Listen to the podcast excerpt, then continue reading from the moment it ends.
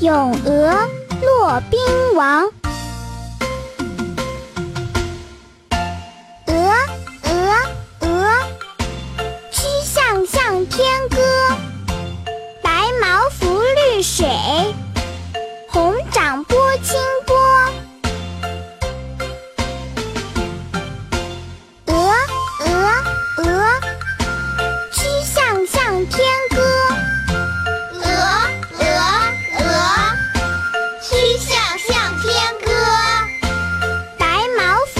水，红掌拨清波。白毛浮绿水，红掌拨清波。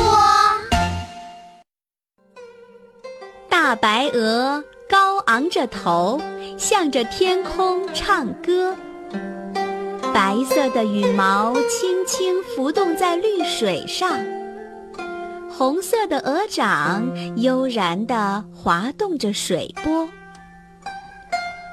据说这首小诗是骆宾王七岁时写下的。